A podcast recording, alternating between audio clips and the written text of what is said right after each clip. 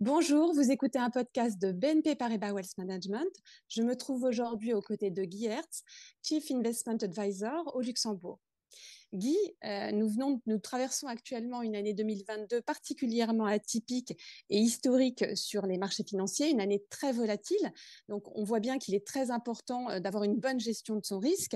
Euh, on, s'intéresse généralement à la performance des actifs dans ces années-là, mais ce qui, est important, c'est effectivement de se projeter plutôt sur le long terme plutôt que se focaliser sur les variations de court terme. donc, Guy, dans ce cadre-là, quelle est l'approche de l'estimation des rendements attendus sur le long terme. Et puis finalement, quel est l'intérêt de cette approche? Oui, donc euh, bonjour à tous. L'intérêt ici est évidemment euh, d'avoir une approche systématique quand on parle pour une certaine classe de risque qui est le, risque euh, approprié pour l'investisseur de trouver une combinaison d'actifs, une allocation d'actifs optimale justement pour investir sur le long terme. Donc, quand on parle de construction de portefeuille, il est, évidemment très important d'avoir une idée des rendements attendus euh, sur le long terme et évidemment aussi euh, de connaître les, corrélations entre les actifs pour justement combiner de manière optimale, profiter de la diversification. Quand on parle d'un horizon long terme, on a ici en tête un horizon de, de 10 ans qui est en général ce qu'on a en tête quand on parle d'un cycle complet. Et on, fait l'hypothèse ici qu'on n'a pas d'effet de change majeur en net, c'est-à-dire sur les différentes devises qui sont dans le portefeuille.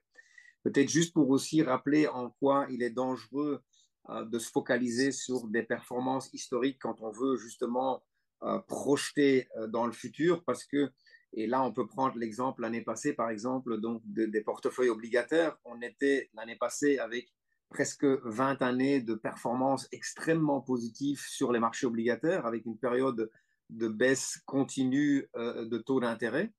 Mais l'année passée, en même temps, quand on regardait des obligations, le rendement à maturité de ces obligations était souvent proche de, zéro. De là, effectivement, le, fait qu'il n'est pas, euh, il, est, dangereux d'utiliser des performances euh, historiques euh, pour euh, se projeter dans le futur et de manière générale, les performances euh, passées ne sont pas un bon indicateur pour les performances futures.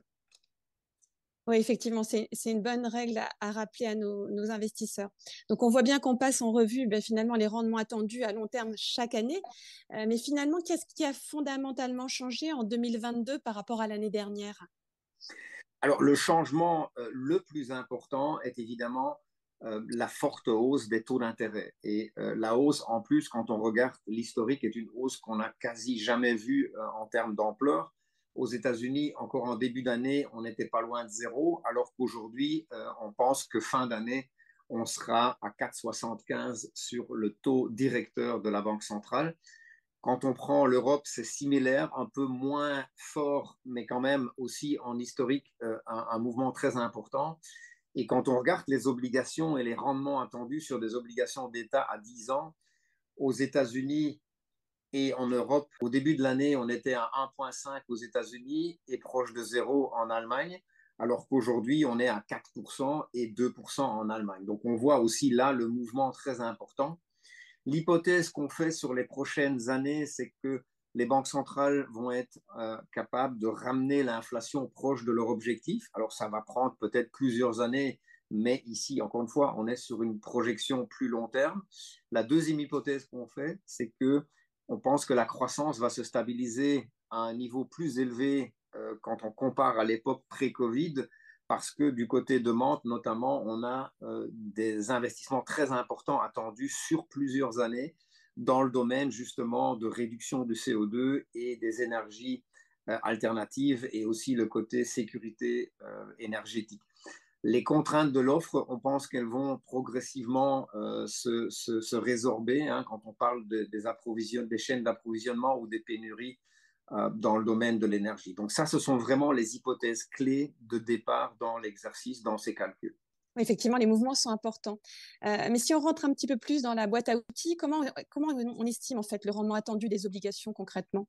Alors, pour les obligations, l'exercice est relativement simple, surtout pour les obligations d'État, parce qu'on a des obligations d'État avec une maturité 10 ans. ce qui veut dire qu'on peut aujourd'hui lire dans les paramètres de l'obligation quel est le rendement attendu si on achète et qu'on conserve l'obligation jusqu'à maturité. Donc ça, c'est quelque chose qu'on peut, qu'on peut facilement lire dans les marchés financiers. Et effectivement, euh, aux États-Unis, on pense que sur les dix prochaines années, on aura un rendement autour des 3% pour des obligations d'État. Et en Europe, hein, on pense que le rendement attendu sera de 2%. Après, évidemment, quand on parle des obligations d'entreprise, on va avoir une prime de risque parce que, évidemment, les entreprises ont un risque de défaut euh, qui n'est pas nul, qui est plus élevé en général que le risque de défaut d'un État. Et en fonction de la qualité euh, des entreprises, cette prime peut être plus ou moins élevée. Alors, d'abord, dans la catégorie meilleure qualité, donc avec un risque de défaut plutôt faible, on a effectivement utilisé un, un écart de taux qu'on a observé sur le très long terme. Et a priori, il n'y a pas de raison que ce soit très différent dans le futur. Et on a appliqué cette prime de risque euh, au taux obligataire euh, d'État, de, de, gouvernement. Et donc, on a aujourd'hui, si on corrige d'un taux de défaut assez faible mais non nul et du fait qu'on peut avoir aussi un, taux de recouvrement, c'est-à-dire que même en cas de défaut, tout n'est pas perdu. On arrive aujourd'hui à une estimation pour les États-Unis, donc obligation euh, d'entreprise de bonne qualité à 3,5 et 2,5 pour l'équivalent en Europe. Dans les obligations d'entreprise plus risquées, donc des entreprises avec un risque plus élevé et, euh, les entreprises, et, pardon, et les obligations de pays émergents, l'approche est tout à fait similaire. Évidemment, les primes sont plus élevées parce que le risque est plus élevé. Et on arrive, encore une fois, quand on corrige du taux de défaut attendu et du taux de recouvrement, à, des, un chiffre pour les États-Unis à 5,75 pour ces obligations d'entreprises plus risquées et pour l'Europe 5.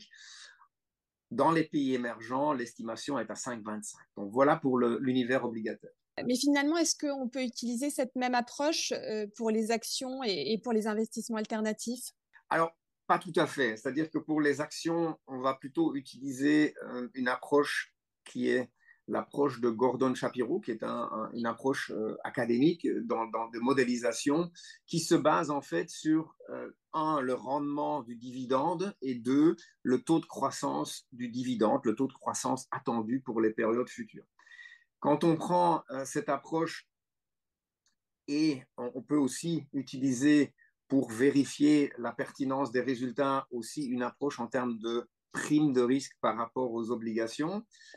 En utilisant ces approches, on a estimé dans l'ordre décroissant, donc pour le Royaume-Uni 7%, donc au marché action, pour le marché action eurozone 6,75 aux États-Unis 6,50 et au Japon 5,75. Dans les marchés émergents, on attend un rendement un peu plus élevé, mais certes aussi, il y a une prime de risque parce que c'est un marché plus volatile. C'est donc le chiffre de 8,25 pour le rendement attendu sur le marché action pour les émergents.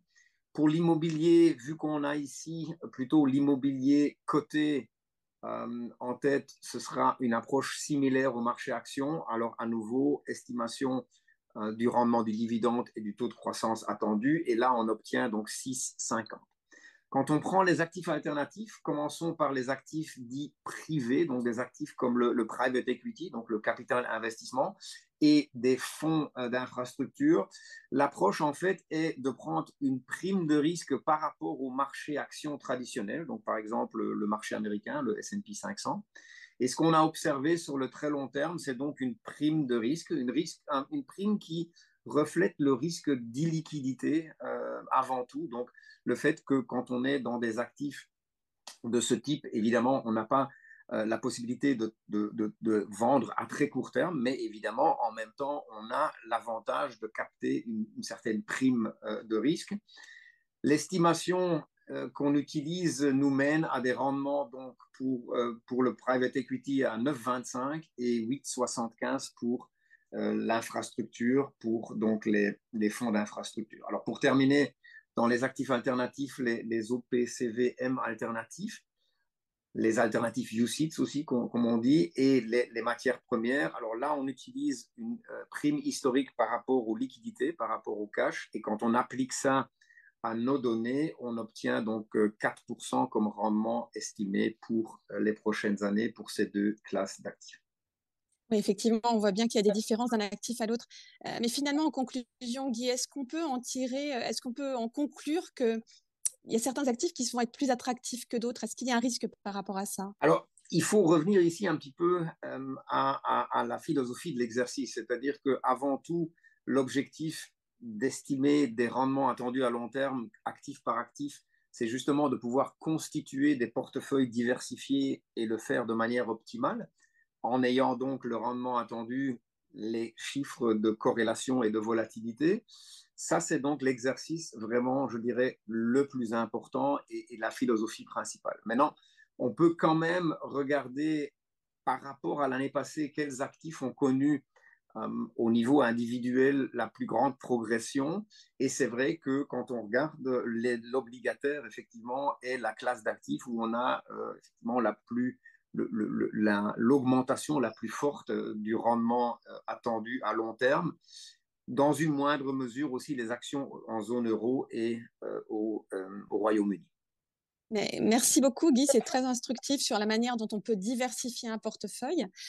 donc un grand merci pour ces éclairages. Chers auditeurs, si vous avez apprécié ce podcast, partagez-le et abonnez-vous à notre chaîne disponible sur n'importe quelle plateforme de podcast, y compris Spotify, Apple Podcast et Podcast Addict. Au revoir.